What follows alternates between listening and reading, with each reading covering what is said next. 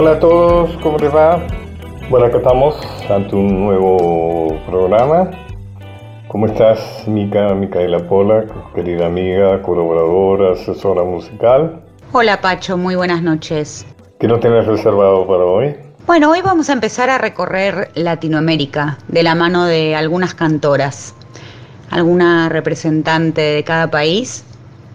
Vamos a ir viendo si podemos hacer un recorrido completo hoy con países grandes, en territorio, en historia.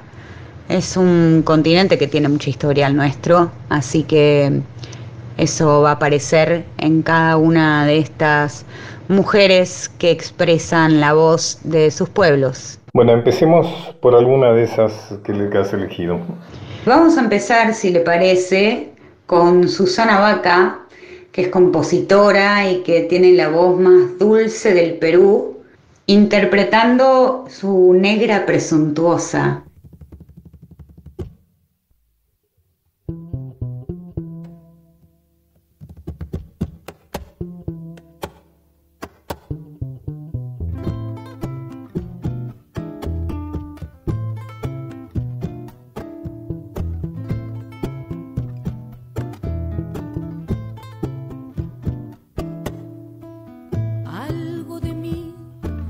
perdí.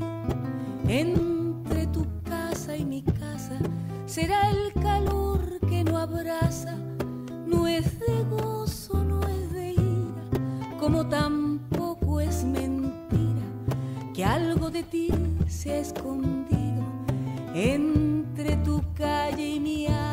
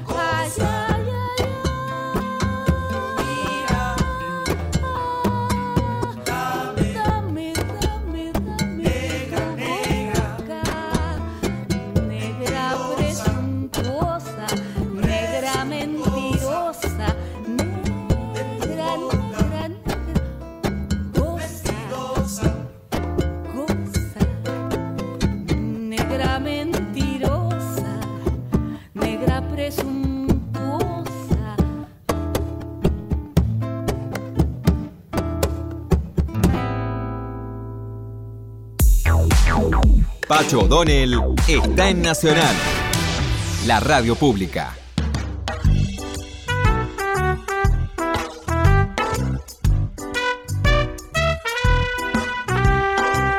Qué bueno, ¿no? Qué bella que es la música latinoamericana y qué poco se le escucha, ¿no? En la radio.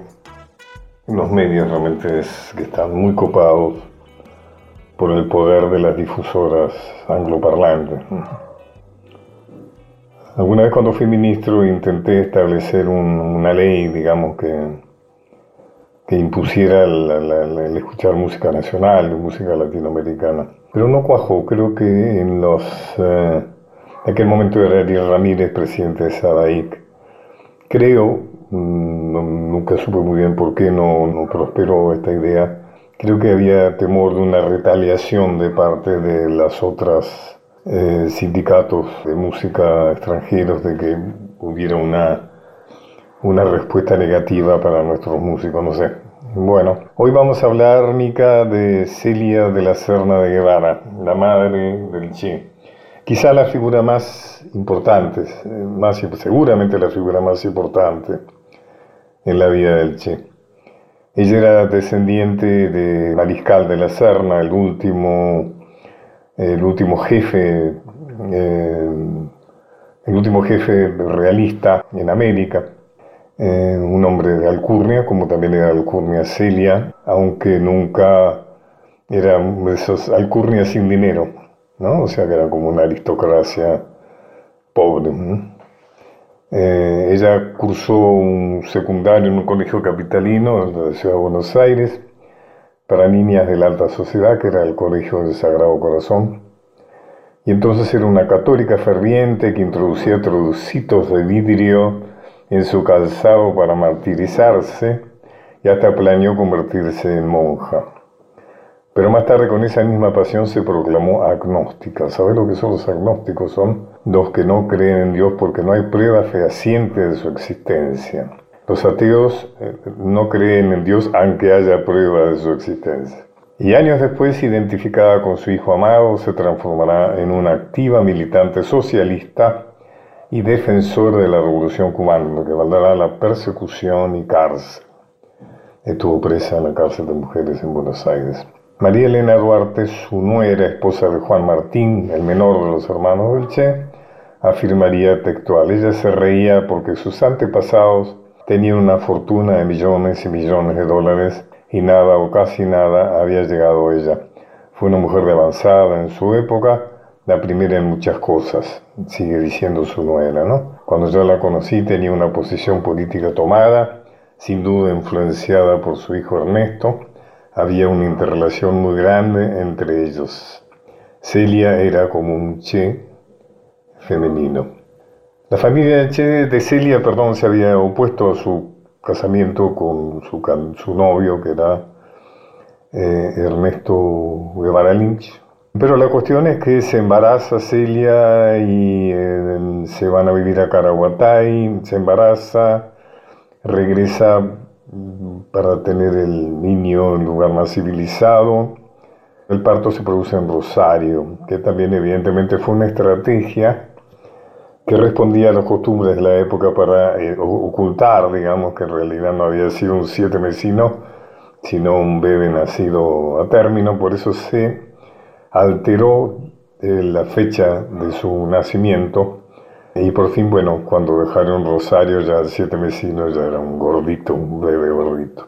El asma del Che sin duda es un aspecto de enorme importancia. Su primer crisis tiene una huella mm, familiar porque la tiene cuando se van a vivir a Buenos Aires y entonces concurren al aristocrático, por lo menos muy distinguido Club de Náutico San Isidro, eh, Celia lo baña a Ernestito un día de otoño bastante frío y es entonces cuando tiene su primer acceso de asma, lo cual será reprochado siempre por mm, Ernesto Padre, inclusive lo escribe en su libro Mi hijo el Che, eh, lo cual sin duda en alguna medida habrá influido eh, esa culpa, ese sentimiento de culpa en en Celia por todos los cuidados que le dedicó al Che durante toda su vida, como si se hubiera hecho cargo de alguna responsabilidad suya. Y también hay que decir que también históricamente, psicológicamente influye en un rechazo del Che al agua. Tal es así que era mm, muy conocido la resistencia del Che a bañarse. Él mismo hacía bromas de eso y se llamaba a sí mismo el chancho. Y cuando Chichina Ferreira, la novia del Che, la princesa cordobesa, lo que conocen la historia saben de qué estoy hablando, cuando me invitó a almorzar en su casa, eh, eh, ahí en, Córdoba, me señaló un árbol y me dijo, ahí ataba su caballo, el chancho. Bueno, la cuestión es que eh, el Che es muy cuidado, por ejemplo, habla en un, se cría en un ambiente muy libre. Otro personaje importante en la vida, debo decir, que es mi padre, Mario Antonio O'Donnell. En ese libro que cité del padre del Che, él habla y dice, eh, nuestro amigo y médico Mario O'Donnell, pediatra, eh, son tan fuertes los eh, crisis asmáticas de Ernestito que nos aconseja irnos a vivir a Córdoba. Córdoba, por su clima seco, entonces era un clima realmente muy seco, era el lugar predilecto para los enfermos mm, del pulmón. Che se cría en un, un ambiente muy libre. Carmen, la hermana mayor de Celia, es decir, la tía del Che, dice eh, en Villa Chichita, como se llamaba lo que soy el, el museo del Che. Aquella era una casa de dos pisos, tan mal construida que presentaba grietas por todas partes. Había goteros y cuando la perrita orinaba arriba, el pis caía a la planta baja. No era una residencia impecable, el desorden gobernaba a todos y solo hacían grandes limpiezas cuando se festejaba algo. Mi hermana Celia, muy descuidada, sigue diciendo la hermana, la tía del Che, se había adaptado a la manera muy despreocupada de vivir de su marido, pero en ese vive como quieras, todos parecían felices. Esto otorgaba a los hijos una valiosa independencia que Ernestito y Robertito sabían aprovechar muy bien. Una definición de cómo era Celia de la Serna de Guevara lo da Calica Ferrer, amigo de infancia, Che, amigo también mío, actualmente personaje muy interesante para conversar con él, porque fue compañero del segundo viaje del Che por Latinoamérica. En su libro de Ernesto al Che, Calica cuenta lo siguiente, Celia llevaba la distinción hasta en las uñas. La recuerdo con su collar de perla jugando al bridge en el Sierras Hotel y fumando cigarrillos negros con un aire arrogante de mujer avanzada. Era lindísima, alta, delgada, temperamental, vital, siempre dispuesta a recibirnos a todos los amigos de sus hijos, siempre con algún libro hablaba perfectamente francés. Una mujer culta, elegante, refinada, nunca se quedaba callada ante nada, siempre tenía una respuesta para todo. Celia no era solo la señora de la casa, era toda una personalidad y tenía mucho humor y hacía chistes, deslizaba ironías y comentarios sarcásticos y también los aceptaba. Adoraba a sus hijos, pero su preferido era Ernesto, tal vez por ser el primero o por el asma que le llevó a protegerlo más y a pasar más el tiempo con él o porque tenían personalidades e inteligencias parecidas a Ernesto le correspondía la adoraba y la tuvo presente toda su vida, aún lejos. Basta leer las cartas que le enviaba desde lugares más remotos. Siempre le agradeció que lo hubiera criado como un chico normal, no una caja de cristal. A pesar de la ella siempre tuvo esa actitud, inclusive en contra de lo que pensaba su marido, que era más temeroso. Sabes, Mica, vamos a seguir en el próximo programa. Inclusive te voy a leer algunos párrafos la próxima vez de las cartas que el Che le envió a lo largo de su trayectoria eh, y que va señalando un poco toda la evolución que va teniendo, porque mm, Celia de la Serna Guevara, su madre, fue su interlocutora principal, casi exclusiva, de su eh, pistolaridad en aquellos tiempos de carta. Bueno, vamos a dejar acá y bueno, despidámonos de este primer bloque con alguna otra buenísima música de esa que has reservado. Si le parece vamos a poner un poco de humor a todo esto porque el bolero es un ritmo también muy latinoamericano que fue furor de Cuba para abajo, de Cuba para el sur y que en este caso nuestra amiguísima Paquita, la del barrio que sigue siempre vigente, canta con un despecho y un ingenio que hace que larguemos lágrimas, pero también carcajadas. Vamos a escuchar a Paquita y que me perdone tu perro.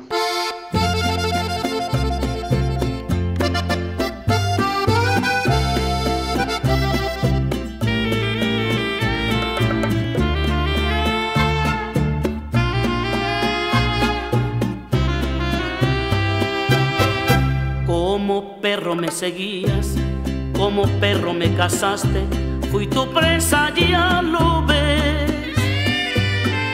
A mi puerta te arrastrabas, me ladrabas y me aullabas para lograr mi querer.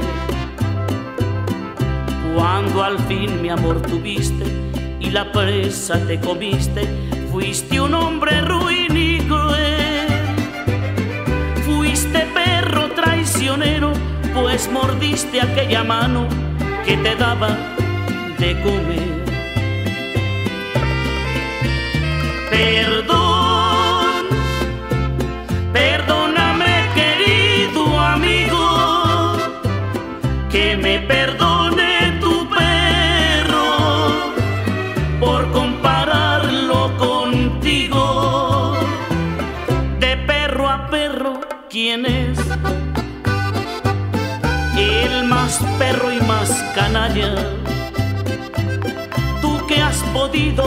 morder la mano que te cuidaba. Vengo a pedirte perdón por compararte con él. Perdón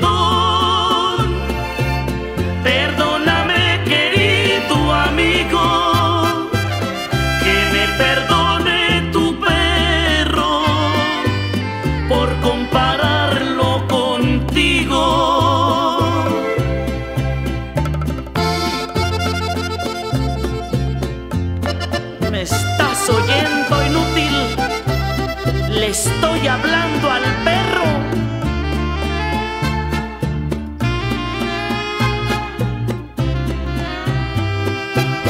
De perro a perro, ¿quién es? El más perro y más canalla. Tú que has podido morder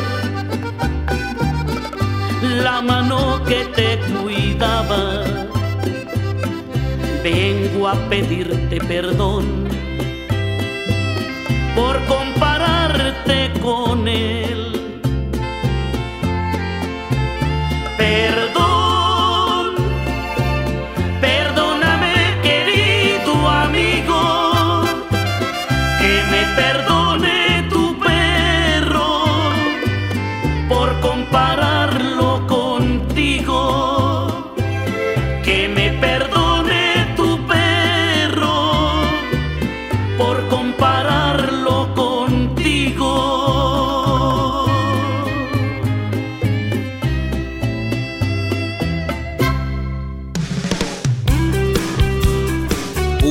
transitando los caminos de Pacho O'Donnell por Nacional.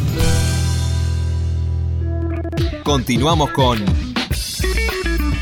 Los caminos de Pacho O'Donnell.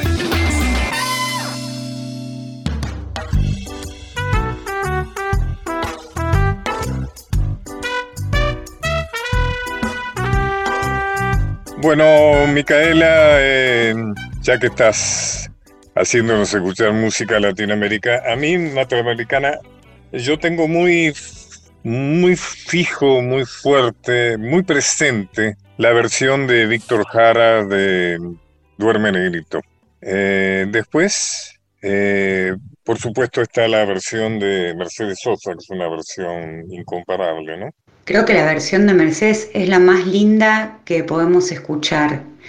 Duerme Negrito es una canción absolutamente latinoamericana porque es un motivo popular, podríamos decir. Se suele decir que una letra o una composición es anónima. La verdad es que no es anónima, alguien la compuso. Seguramente se haya deformado a través de los años por su extensión en el continente, pero lo cierto es que es una canción de autor desconocido. La recopiló en su momento Atahualpa Yupanqui para registrarla, pero está tan cantada en toda Latinoamérica que es un poco de cada uno de nosotros. Así que escuchamos a Mercedes Sosa y toda la dulzura de su voz para Duerme Negrito.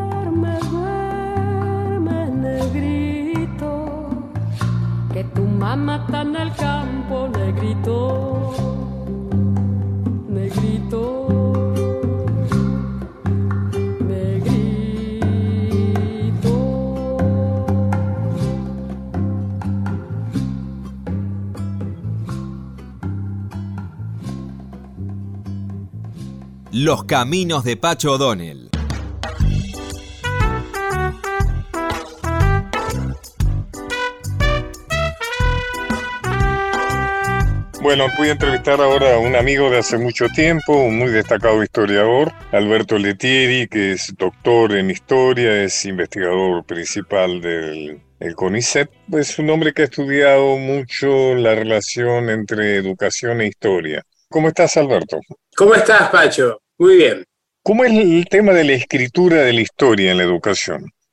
Eh, yo creo que hay una vinculación muy directa entre un paradigma de, construcción de la sociedad y los contenidos históricos que se vierten en la educación. Esto ha servido, por ejemplo, para definir eh, la, historia oficial en su momento, luego lo, lo, que hemos visto como las respuestas a la historia oficial desde el revisionismo, y ahora creo que se nos plantea un gran problema, que es el problema de que tenemos eh, escrituras de la historia en posiciones radicalizadas dentro de los estudios tradicionales, de un lado la historia oficial, del otro lado el revisionismo, del otro lado las lecturas del marxismo, pero eh, en realidad estamos avanzando hacia un sistema parlamentario donde la ideología tal vez quede en un segundo plano y de alguna manera presentar visiones eh, demasiado coherentes desde lo ideológico no se corresponden con los procesos de toma de decisión política, que son más bien negociados y, más bien son bastante heterogéneos en cuanto a, a las políticas y a las soluciones que se implementan. Muy interesante lo que decís. Eh, el otro día alguien me preguntaba y tiene que ver con esto que sí, si no me parecía que el revisionismo eh, ya había cumplido su papel. O sea, si sigue vigente el revisionismo histórico. A ver, eh, yo creo que es una de las tantas vertientes a tener en cuenta al momento de tratar de ensayar una mirada superadora el revisionismo histórico en su momento vino a, presentar una, visión de la historia argentina y de la historia universal que se contraponía con un discurso que estaba impuesto desde el poder.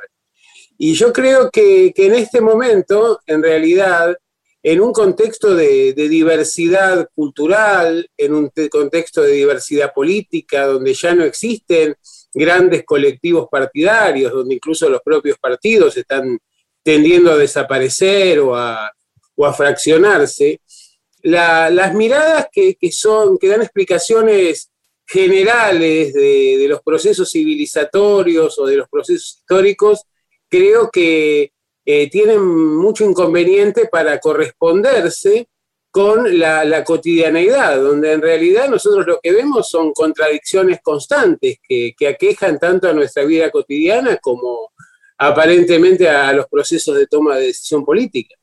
Entonces, creo que, el revisionismo es una vertiente que es útil, pero que me parece que no, no resuelve el tema de cómo ensayar una explicación del pasado. Me parece que para poder entender, por ejemplo, la Argentina o el mundo contemporáneo y su proyección al futuro, tenemos que tener visiones bastante más amplias, salvo que nos queramos, nos queramos convertir en, jueces desde la historia, eh, en contar, qué sé yo, como portadores de una verdad histórica, pero que sea una historia testimonial y que no tenga ninguna utilidad en términos de acción social y política.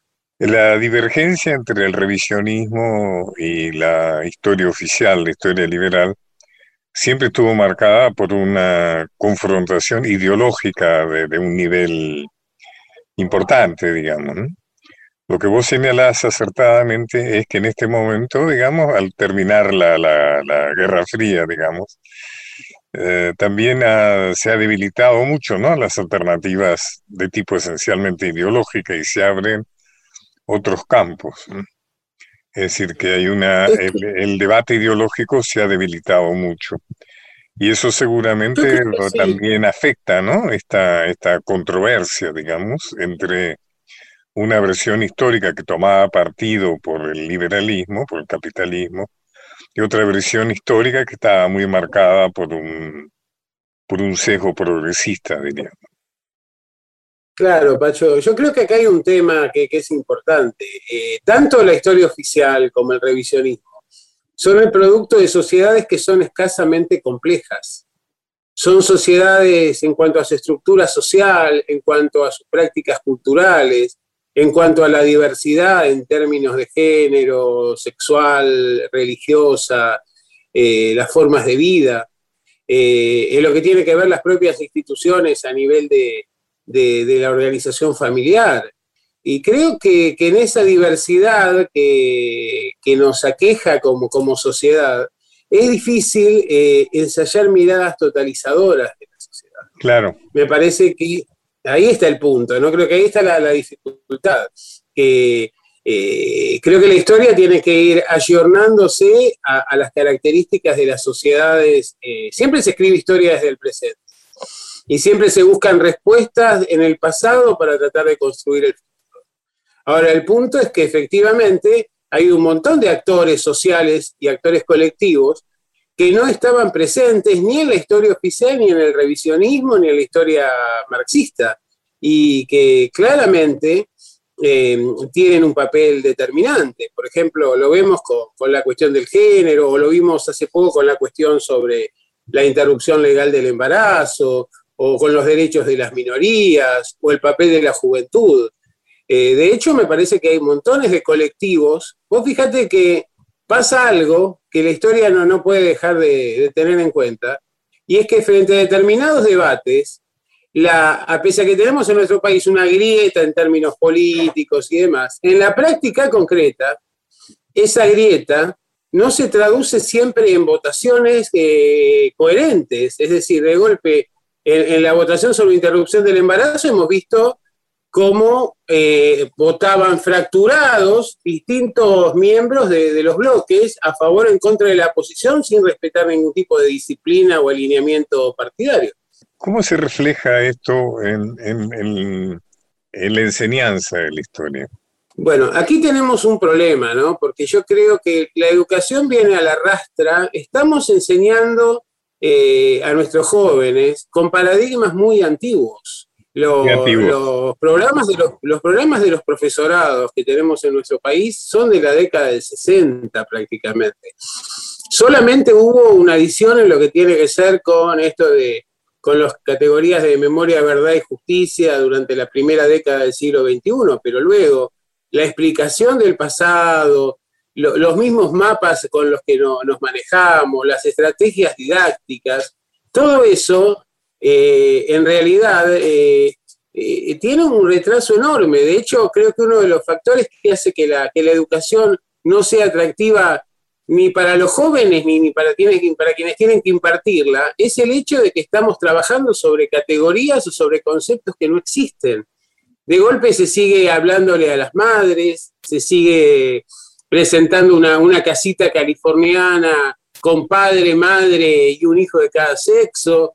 Eh, creo que realmente estamos con un enorme atraso y me parece que la, cuarentena, la pandemia y demás, la situación de, de, encierro, de limitación de la movilidad, nos lleva a, pensar y a replantearnos muchas cosas, ¿no? Desde las formas de vida hasta también lo que tiene que ver con las características, los contenidos y las estrategias educativas. Yo creo que todos estos cambios no están reflejados en los contenidos escolares. Entonces, lo hemos visto ya en la década anterior, cuando de golpe hubo una revalorización de algunas figuras que eran eh, valoradas por el revisionismo, como Juana Zurduy, como Güemes, eh, etcétera. Y, de golpe eh, todo eso no se tradujo en cambios en los contenidos educativos. Entonces, en los contenidos educativos se, seguía. No se tradujo. No, se tradujo. Es decir, una cosa era el discurso público y otra cosa era el discurso educativo. En el discurso educativo seguía la feliz experiencia, seguía hablándose de revolución libertadora, seguía presentándose como, paradigmas de, la Argentina a determinados actores que estaban embanderados claramente con, una corriente de, pensamiento de la historia oficial. Pero en la práctica creo que no, no hubo ningún tipo de, cable a tierra en lo que tiene que ver con la bajada de estos avances significativos a la, enseñanza, a los contenidos educativos. Voy a interrumpir porque están hablando de educación, pienso en Paulo Freire y hoy que estamos recorriendo Latinoamérica vamos a escuchar un poquito de María Rita con Samba Meo, que es un tema tan clásico del Brasil que tenía que decir presente en este programa. Gracias, Mica. O meu samba vai curar teu abandono. O meu samba vai te acordar do sono. Meu samba não quer ver você tão triste. Meu samba vai curar a dor que existe. Meu samba vai fazer ela dançar. É o samba certo pra você cantar. Meu samba é de vida e não de morte. Meu samba vem pra cá e traz a sorte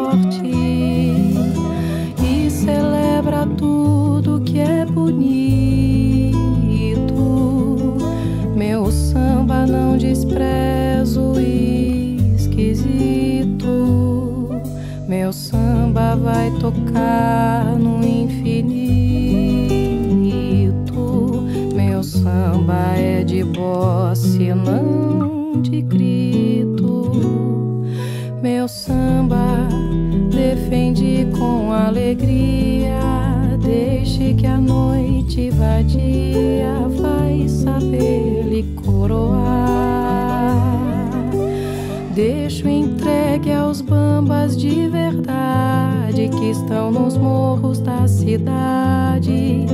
Peço a benção pra passar. Deixo entregue aos bambas de verdade que estão nos morros da cidade.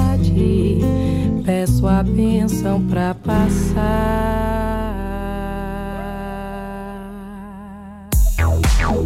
Pacho O'Donnell está en Nacional, la radio pública.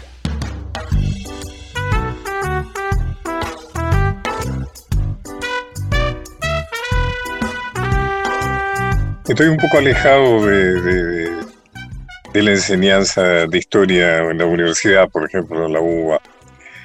Pero las cátedras siguen estando en manos de la, de la historia liberal, digamos. ¿Ha habido, ha habido algún cambio en, en, en- en es- en- en esa, por lo menos en la, en la constitucionalidad, diríamos, de, de- la propiedad de la enseñanza?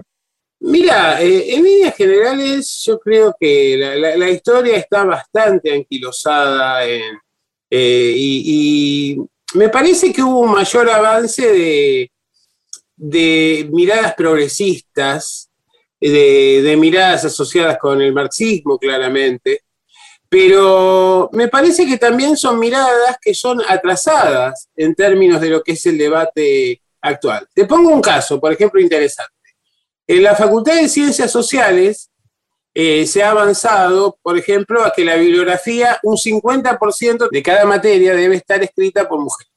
Y se ha avanzado también en lo que tiene que ver con el equilibrio en los docentes, en que eh, se avance hacia una, equiparación de la cantidad de docentes eh, varones y mujeres que, imparten la- la- las clases, ¿no? Los, los cursos a cargo. Eh, de hecho, yo he hecho algunos cambios en algunas de mis materias de, de ver la historia contemporánea, empezando por América Latina, Asia, África, y después ir a los países centrales y tratar de dar una, una visión más de conjunto. Pero si nosotros miramos las materias, las carreras de historia puntualmente, hay zonas como regiones enteras como la China, el Oriente, el mundo islámico, que están totalmente afuera de los contenidos educativos. Totalmente fuera. O por ejemplo, si lo, o lo vemos en la historia argentina, las mujeres, los jóvenes, los pueblos originarios prácticamente no están presentes, salvo en alguna materia muy específica. O sea, ni siquiera eso, o sea, aunque sea cosmética, pero creo que eso fue, eh, me, me siento representante de la vertiente, em, digamos, de, de que intentó modificar la historia liberal. Y yo pensé que realmente habíamos logrado avances en que se tuviera en cuenta, por ejemplo, del, el revisionismo manifestaba, criticaba claramente el hecho de que la historia liberal dejara fuera a las mujeres, a los sectores populares, a los afrodescendientes. Y creo que eso algo inevitablemente, aunque sea de, mala gana, eh, me, me tengo la impresión, o tenía la impresión, te lo pregunto a vos, de que de alguna manera la historia oficial hizo alguna incorporación de todo esto. Pero por lo que vos me decís, parecería que en realidad eso ha sido más que nada cosmética. Yo creo que ha sido más bien cosmética y que además en, en realidad se han profundizado los contenidos que provienen de una mirada de, del marxismo, ¿no? Hay un avance muy importante de- de- en las últimas dos décadas, claramente, pero el problema es que el marxismo también, de alguna manera, ha perdido el tren de la historia.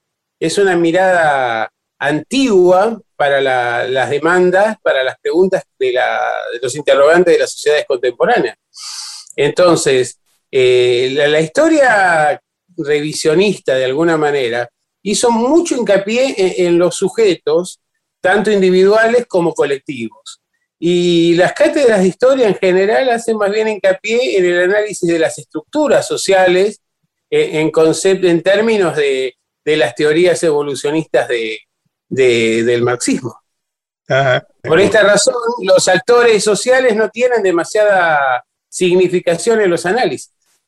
¿Y qué es lo que vos pensás si vos tuvieras que diseñar una situación superadora en la enseñanza, la relación de la enseñanza con la historia? ¿Qué pensás que habría que hacer?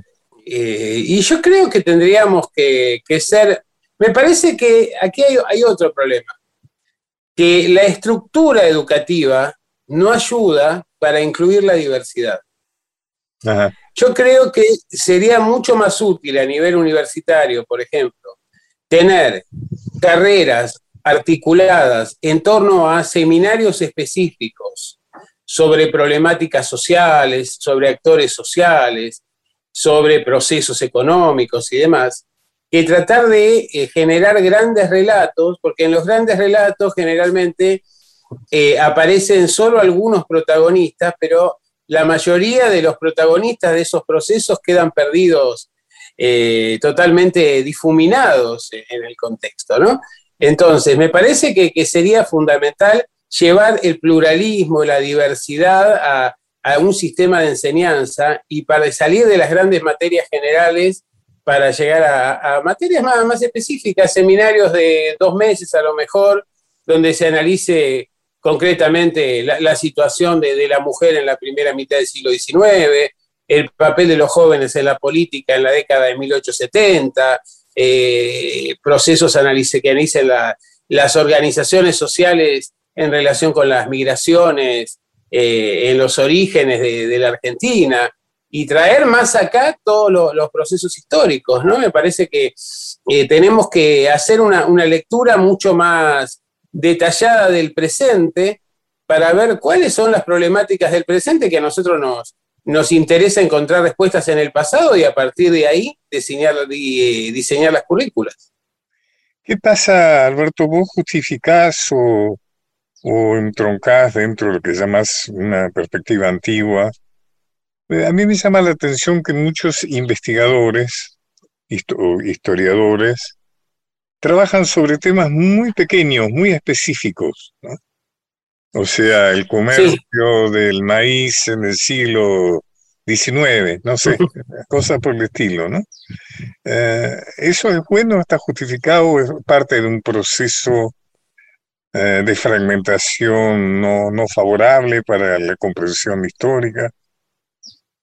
Mira, yo creo que esto, eso tiene que ver con, con el proceso que siguió a la, la en el tramo final de, de, la caída del comunismo en, en Europa.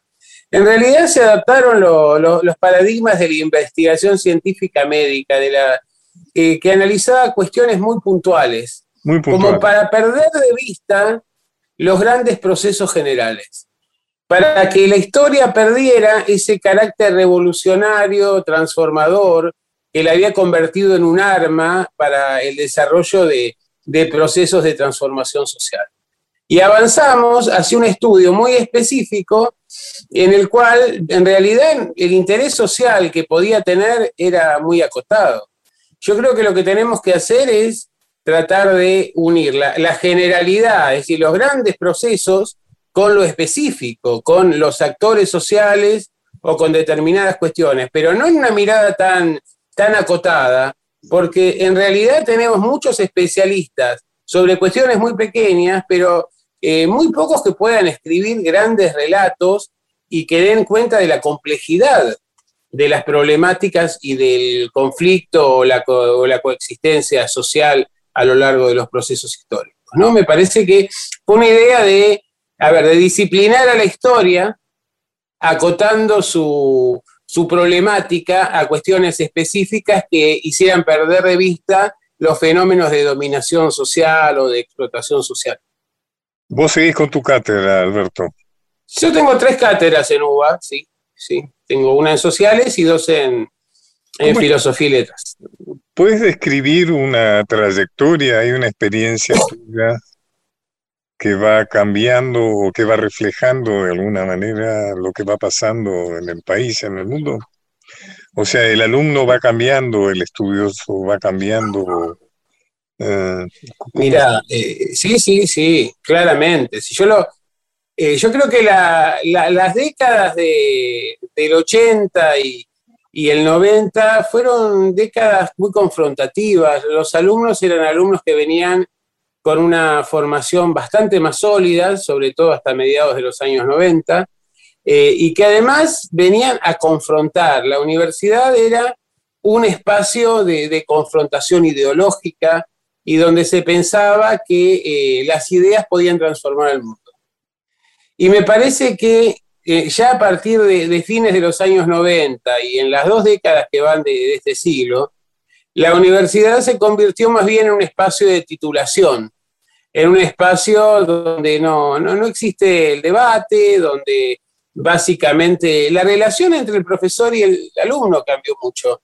Antes, eh, de alguna manera, uno veía a los alumnos como los revolucionarios franceses y a los profesores como, como la, aristocracia francesa en 1789 y sucesivos.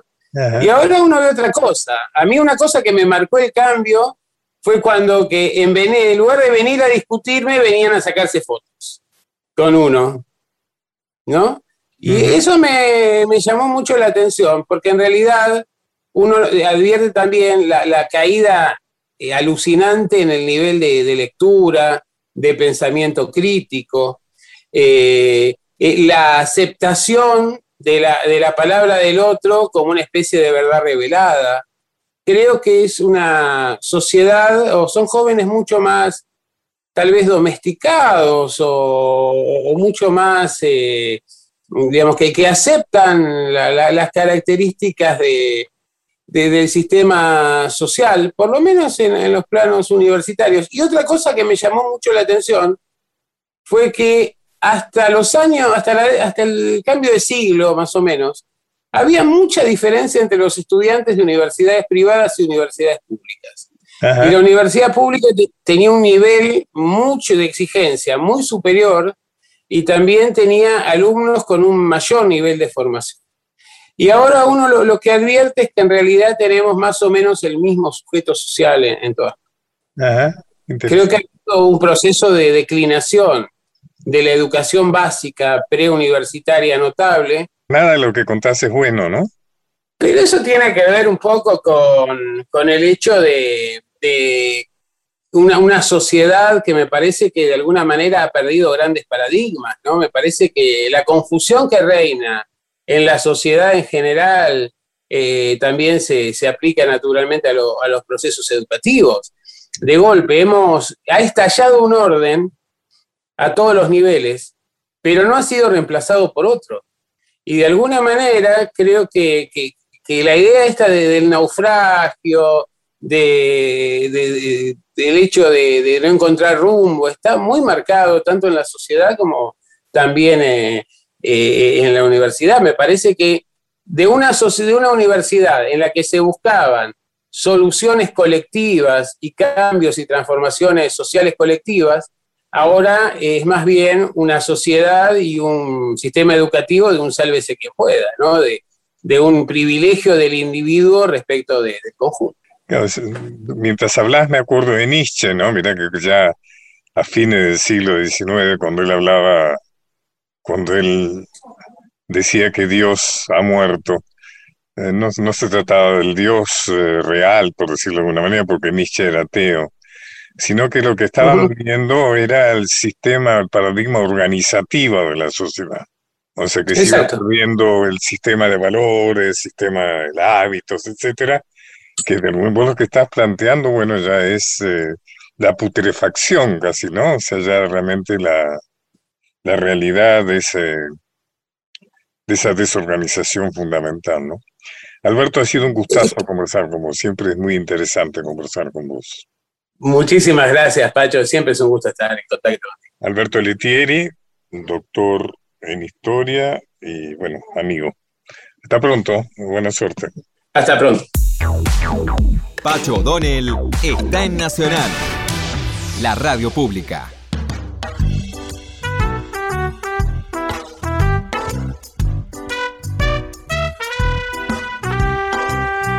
Bueno, aquí terminamos el programa de hoy. Muchas gracias a todas y todos por acompañarme. Eh, Mica, Micaela, muchas gracias por tu colaboración. Eh, Nacho Guglielmi, la parte técnica, de, técnica, Diego Rosato.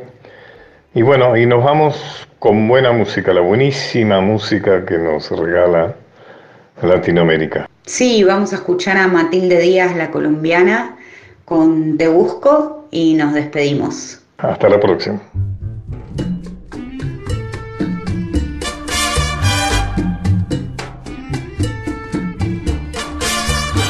Te busco por la distancia con una angustia de llanto, amor de mi adolescencia, virgencita de mi encanto.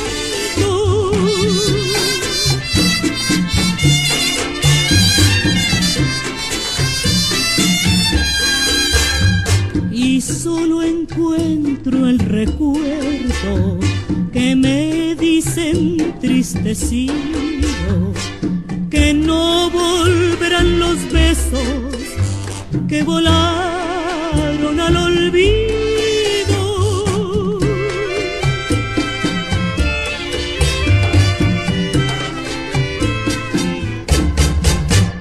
Tus besos, tus manos blancas, la dulzura de tus ojos ya no alegrarán mi senda multiplicada de abrojos, virgencita de mi sueño, la distancia te ocultó, pero vivo aquel recuerdo del amor que se esfumó.